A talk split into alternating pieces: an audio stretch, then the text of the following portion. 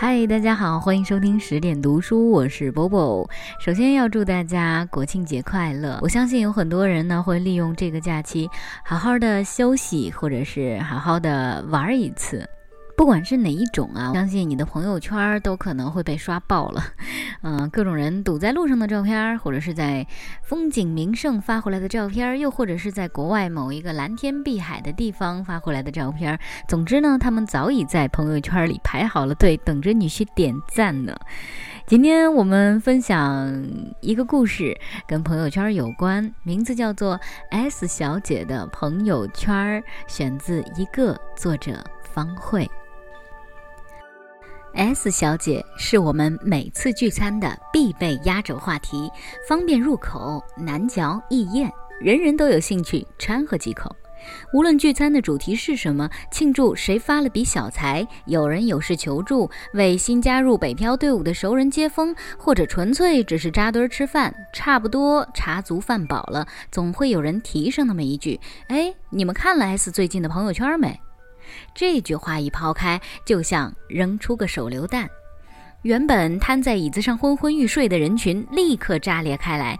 因为 S 小姐的朋友圈总是变着法儿的精彩。哎，听好了啊！有人掏出手机，点开微信，开始念。昨天累得心力交瘁，和张导聊天时透露了放弃的念头，被他严厉地批评了很久。做电影这行不容易，谢谢您在我软弱时及时拉我一把，我会坚持下去。念完，举起手机展示一圈，屏幕上赫然几张张艺谋大导演的生活照。哎，看这条，看这条！另一个人手指在手机屏幕上飞速翻动。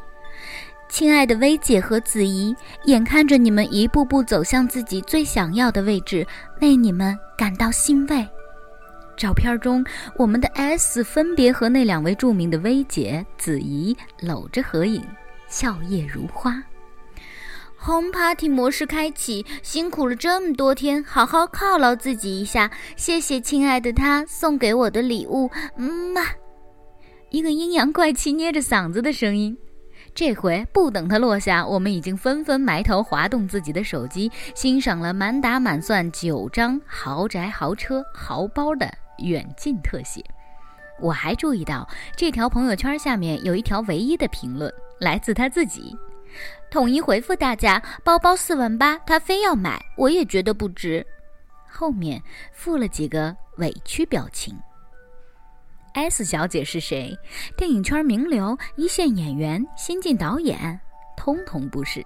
至少在我们了解的范围内，S 只是我们的老朋友之一。中学时期参加某个作文比赛认识的赛友，一起北漂的苦逼文艺青年，来北京的两年，辗转托圈内关系做过图书编辑实习生、剧本修改枪手。不过要细抠起来，后者也确实能和电影挂点钩。差不多有一年半的时间，S 每天跟着我们厮混，刘海出油，毛衣起球，缩在人群里玩手机，在朋友圈里抱怨工资太少、工作受气、房租太贵，以及男朋友太丑、太极品。有时候后半夜发一连串哭的表情，下面马上出现零星几个赞。S 还有一个住在通州的记者男友，每天胸前挂着一台巨型单反相机，乘两个小时地铁去一家报社实习，周末乘一个半小时的公交来找 S，两个人也会计划一些一日游、两日游。这个时候的 S，朋友圈里也会流露出少有的快乐，发一些标准游客照。满面春风，跟 S 合租的 C 不时向大家通报，他们第七次去动物园了，他们第五次去游长城了，有一次还神神秘秘地告诉我们，知道他们圣诞节的烛光晚餐是什么吗？六十九块钱的麻辣香锅团购套餐。就是这样一个 S 和她的工作、她的男友、她的朋友圈内容一样，怎么看都不像是会让人多看几眼的那种人，怎么突然有一天就摇身一变？成了另外一个人。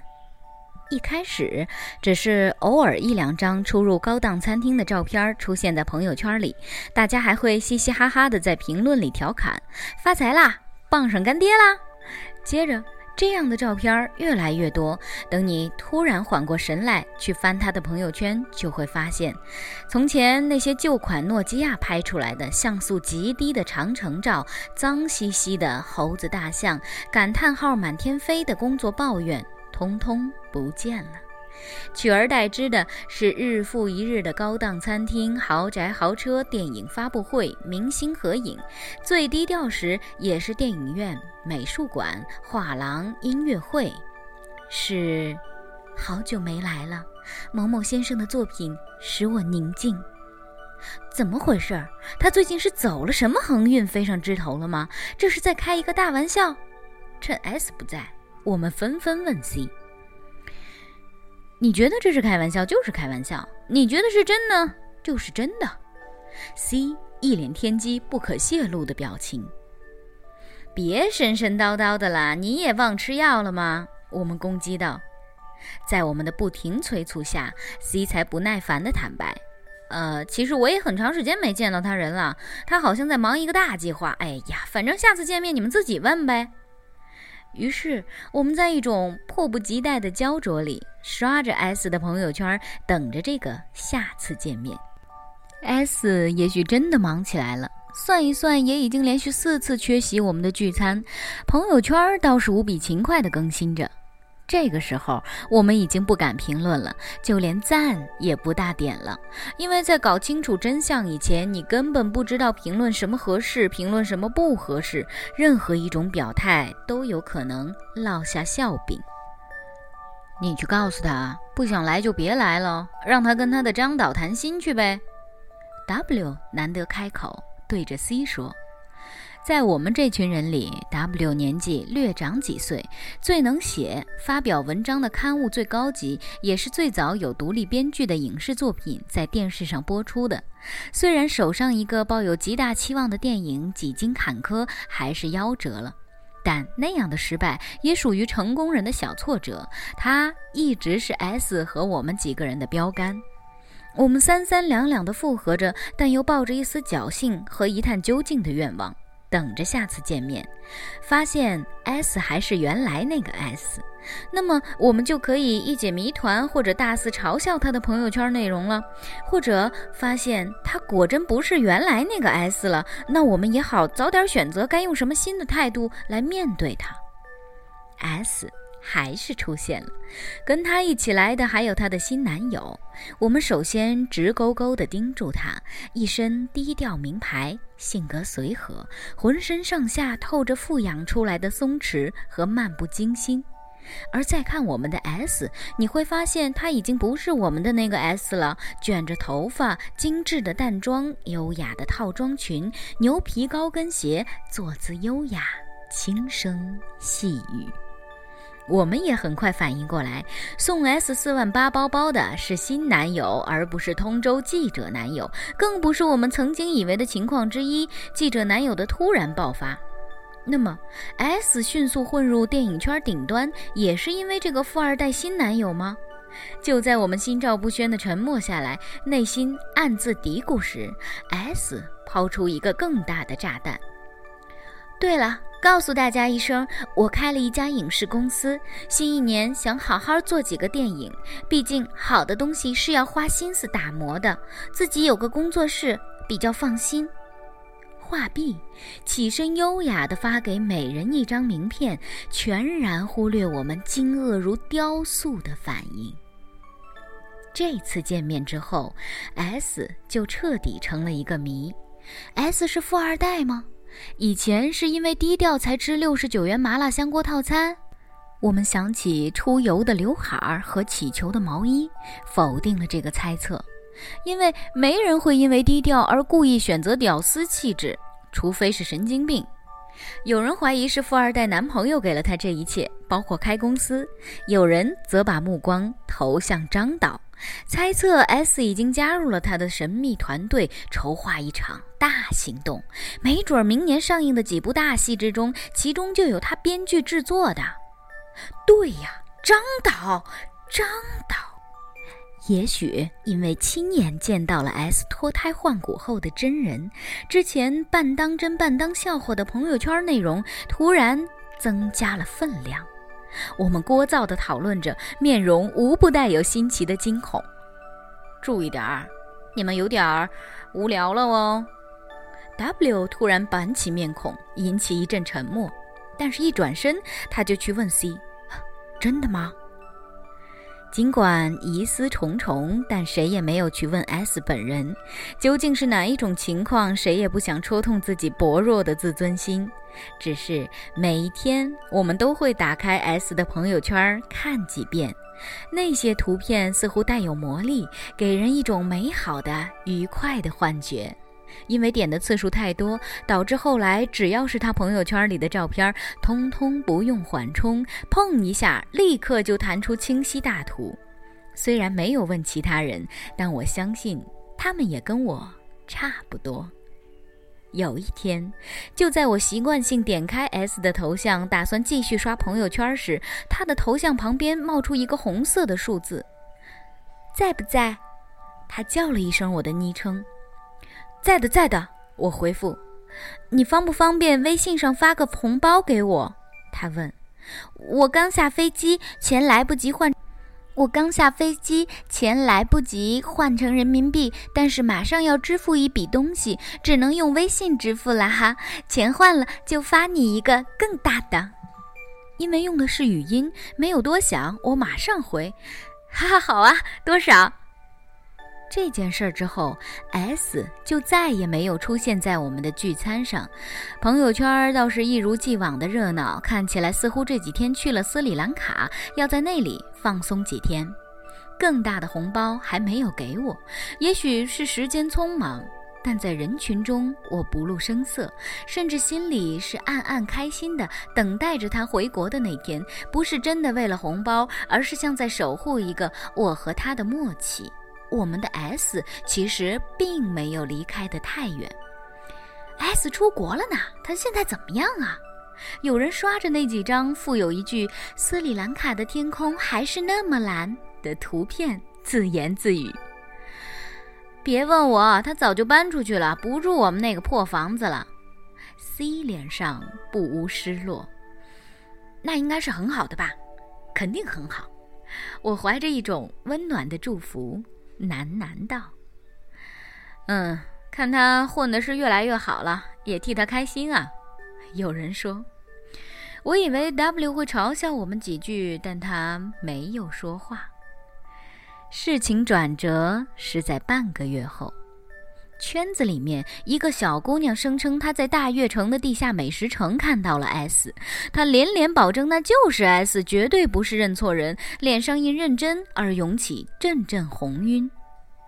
也就是说，他没有出国了，大家不置可否。出国回来也不稀奇啊，我说。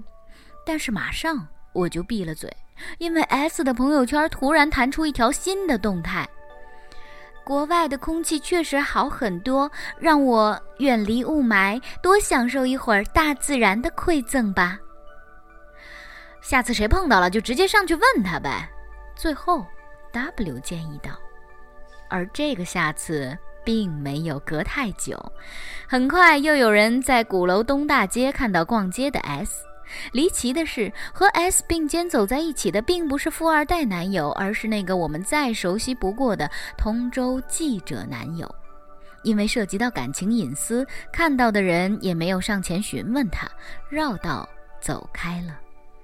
这个新的发现引起阵阵猜测，终于有人抛出致命的疑问：你们有没有觉得他的照片有点假？早就觉得了，有人立刻回答：一开始就感觉不对劲。我们迅速投入到找茬的热情中，发现 S 朋友圈里那些豪华别墅、豪车、名牌衣服、名包、巴黎街头、斯里兰卡的天空、张岛。通通没有他本人的痕迹，确实有些耐人寻味。另外，他给自己评论的那些，统一回复大家，也怎么看都像是自说自话，压根儿就没什么提问者吧。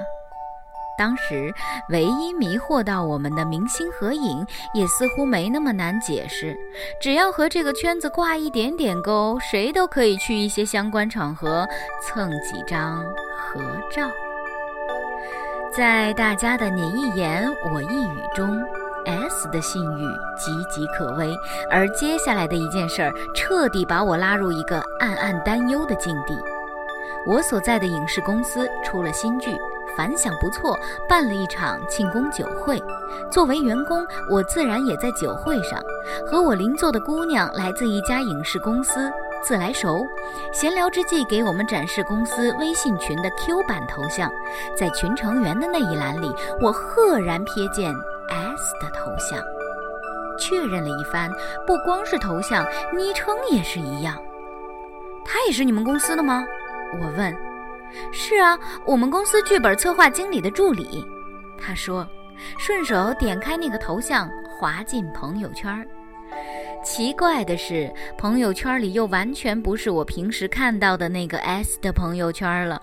没有豪宅豪车，没有明星合影，没有斯里兰卡的天空，没有巴黎街头，取而代之的是大段大段的咬牙含泪的励志格言，是。路是一步一步走的，事是一件一件做的，踏实做人，不计回报。是加班到这个点，只求所有的事情都过自己这一关，无愧于心。晚安。也发过一张照片，那是我们熟悉的那个记者男友。傅言：谢谢你陪我一起打拼。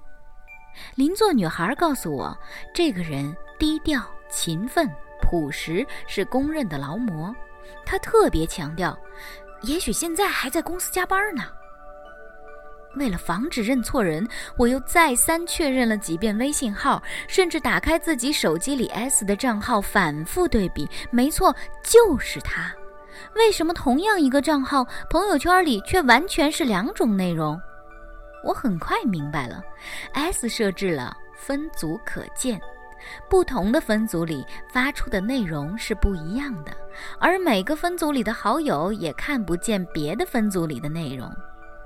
我二话没说，拿手机拍下了这个朋友圈里的内容，跑到有 WiFi 的地方，一一发送原图，传给圈内除 S 以外的每一个朋友。啊，S。现在他已经彻底把我们搞疯了。那些漫长的看不到边儿的白天，那些无心工作也睡不着的夜晚，知了声没完没了，香烟地堆满烟灰缸，我们无事可干，只能翻来覆去去琢磨我们的 S 和他的朋友圈，手指在那些豪华别墅、巴黎街头上面反复的、久久的摩挲。一切都是假的吗？有一个人坦白，难怪他问我借了钱。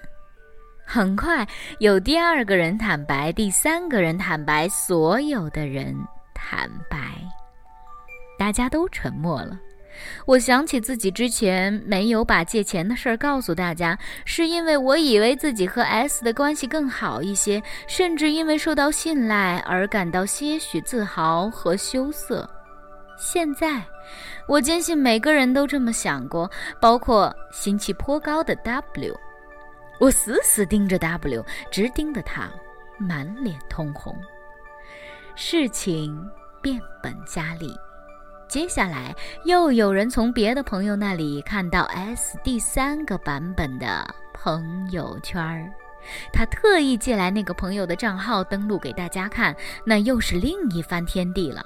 我们的 S 涂着魅惑红唇，披散着凌乱长发，露出半只肩膀和事业线，做出小野猫的姿势，性感撩人，在后半夜的朋友圈发出无言的召唤。而白天就是鬼马卖萌小白兔，满屏幕嘟嘴锤子手，大家啧啧感慨。如果不是亲眼见到，仅凭想象力的触须，还真难以触及 S 如此风情万种的一面。分享给大家看的人，亲切地称之为“绿茶版 S”、“大蜜 S”，并且补充，此版本很有可能只对帝都富二代圈的男青年开放。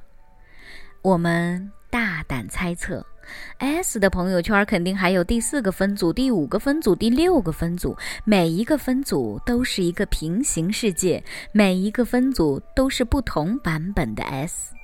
而我们所在的分组里就是富豪版的 S。讽刺的是，据我们目前所知，他也只对这个分组里的我们讨过红包。那我们现在怎么办？一个泱泱的声音。我们看向 W，每到关键时刻，他总是比我们更冷静、更淡定、更理性。果然，这次也一样。他想了一会儿，说。他不是给我们留了名片了吗？去一探究竟好了。对对，名片，S 派发给我们的新名片还在，很多人随身揣在包里。他的公司名称、地址、电话，白纸黑字印着呢，还能有假吗？为了无聊的真相，或者更为直接的，为了大家的红包。那虽然不是什么大数目，但每一份都已经是我们其中几个人半个月的工资了。大家迅速选出三个离名片上地址最近的女生，第二天要去完成这个任务。W 连夜为大家新建了一个没有 S 在内的微信群，用来给他们三个直播最新情况。群的名字为“寻找 S 行动”。第二天一大早，我们就开始在群里刷起来。出发了，打上车了，应该是这个大楼吧？你们看看照片。三个女生热情地汇报着，群里一片热闹，不时有大家紧张流汗、激动晕倒的表情弹出来。如果兴奋也能通过手机屏幕传递的话，我的手机一定成了一个火红滚烫的山芋。只是从进电梯了，我们马上到了开始。三个人的汇报就戛然而止，任凭我们怎么询问催促也没有反应。大约过了一个小时后，他们终于重新出现。我们有可能以后都见不到 S 了，其中一个说。一阵慌乱，群里火速充斥各种惊恐表情，一批接一批，淹没了他的话。过了好一会儿，页面渐渐平静下来，不再弹出新的内容。另一个女生开始解说：“你们能想象吗？S 家是江苏农村一户特困家庭，根本不就不是什么富二代。现在被他父母带回农村去了。怎么会？我们不解道。他还开了公司，住豪宅，开豪车呢。”公司是借高利贷开的空壳，豪宅豪车也是租的。高利贷的人都找上门来了。不光这样，男朋友也不知道是真是假，因为有两个男朋友都坐在那儿。天啦！我们开始担忧自己的红包。所以说，两个平行世界里分别有一个男朋友喽，好强大！有人已经接受了钱讨不回来的可能，转而揶揄道。估计不止吧。如果他有十个朋友圈分组，也就有十个男朋友吧。没准儿。S 人间蒸发了数天后，他的父母突然出面解决了这件事儿，也挨个联系到我们，还清了那些红包。据说 S 回到老家后，决定从此不再回到这个是非之地。S 走后就不再更新朋友圈了。一周后，我们这群人再次聚到一起，为一个新到北京开始北漂的老赛友接风。也许是红包的失而复得，又让大家恢复了和善。有人伤感地感慨：S 经过这一遭，肯定彻底厌倦了大都市里的喧嚣浮沉，一心皈依老家那片净土。现在我们才是真正的彻底的失去 S 了。他不是出国了吗？新来的老赛友突然说：“刚刚他还发了朋友圈。”接着，在众人的注视下，他掏出手机，打开微信，点开 S 的头像，熟练地进入他的朋友圈。果然，一张蓝天白云的照片赫然入眼，显示时间是一小时前。照片中，S。一袭白裙，做出伸手拥抱蓝天的动作，角落里跳出一行字：“久违了，斯里兰卡的天依旧那么蓝。靠！我们疯狂地去掏自己的手机，迫不及待地点开他的朋友圈，一看究竟。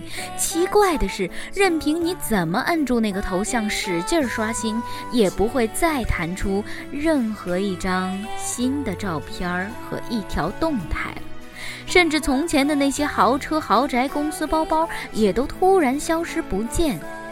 S 的朋友圈只剩下头像下方那条横杠和一片空白。